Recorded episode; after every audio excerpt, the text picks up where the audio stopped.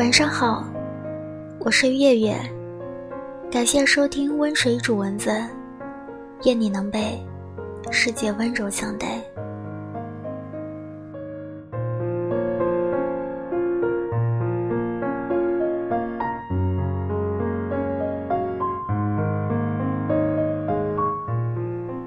有很多时候，我都在想，幸福是什么呢？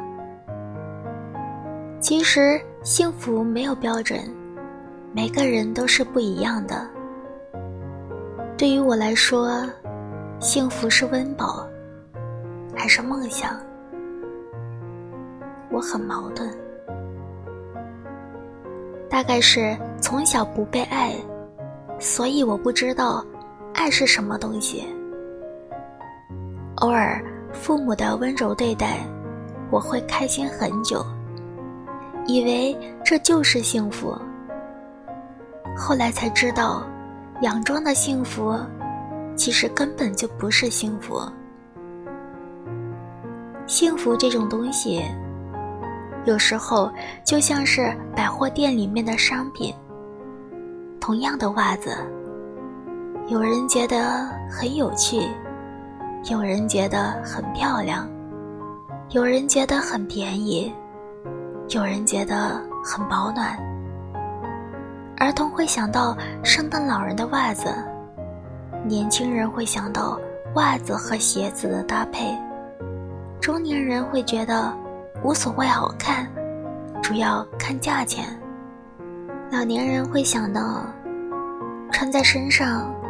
会不会很暖呢？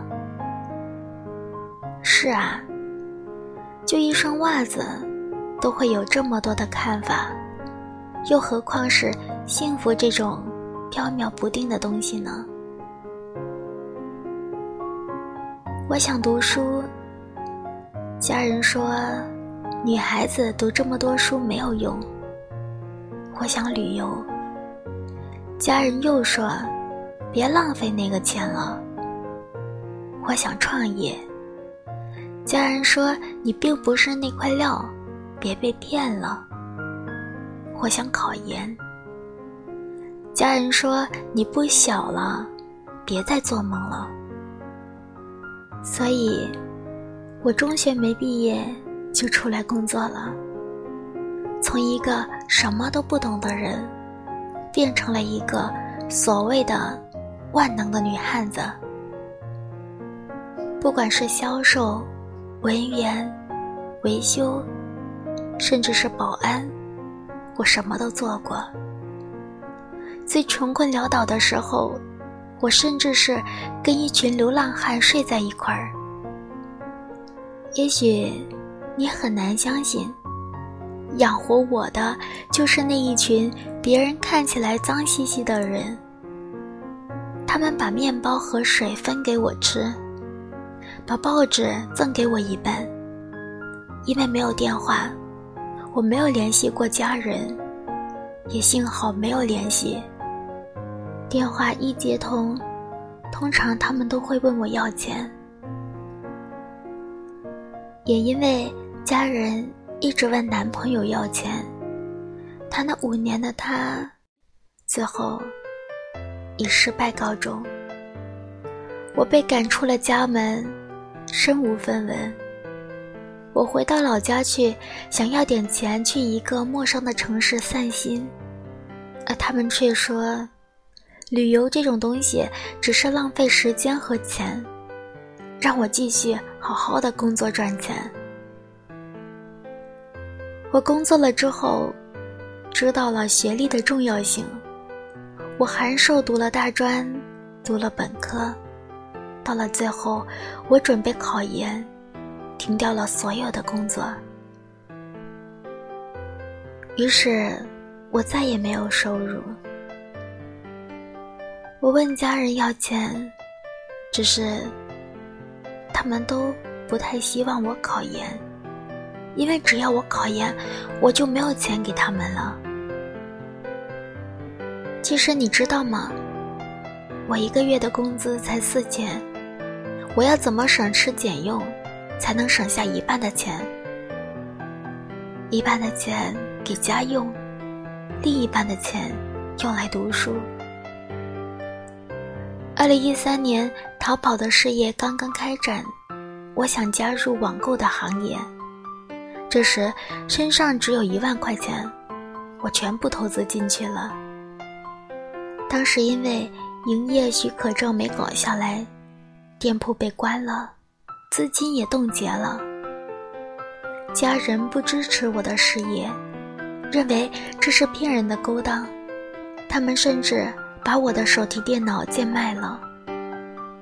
那一年，我二十七岁，到了适婚的年龄。可能是因为对家庭没有任何的期待，也找不到合适的男朋友，我一直没有想过结婚，也惧怕婚姻。为了能够把我嫁出去，我家人算是费尽心思了。他们给我找来了一个隔壁村的退伍兵，三十九岁，比我大整整十二年。他们直接把人家当做是女婿一样，问他要钱，让他帮忙修理家里的电器，甚至是把我出租房的钥匙交给他。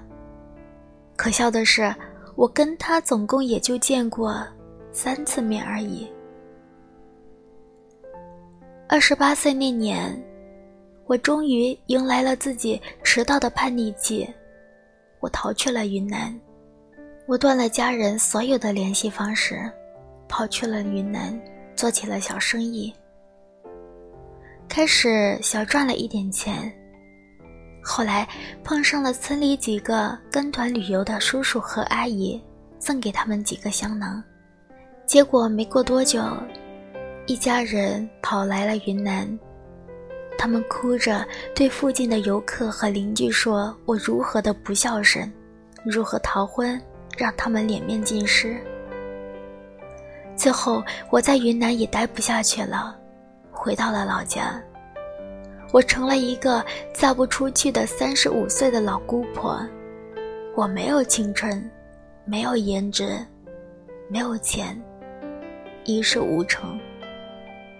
我也没有了追求梦想的心。大概，我以后只要得到温饱就好了。今年我三十八岁，我的未婚夫是一个生意人，去年丧偶，五十岁左右，还有一个二十五岁的儿子。你们看，我多幸福啊！买一送一。就连彩礼都有二十万。于是，我嫁进了一个鸟笼里，向往着自由，向往着幸福，却只能关在里面，每天默默的吃着饲料，喝着水，被人逗着，唱唱歌，偶尔我会发发呆。从此，度过了我的余生。幸福是什么？幸福没有标准，每个人都不一样。对于我来说，是温饱还是梦想呢？我想，大概是自由吧。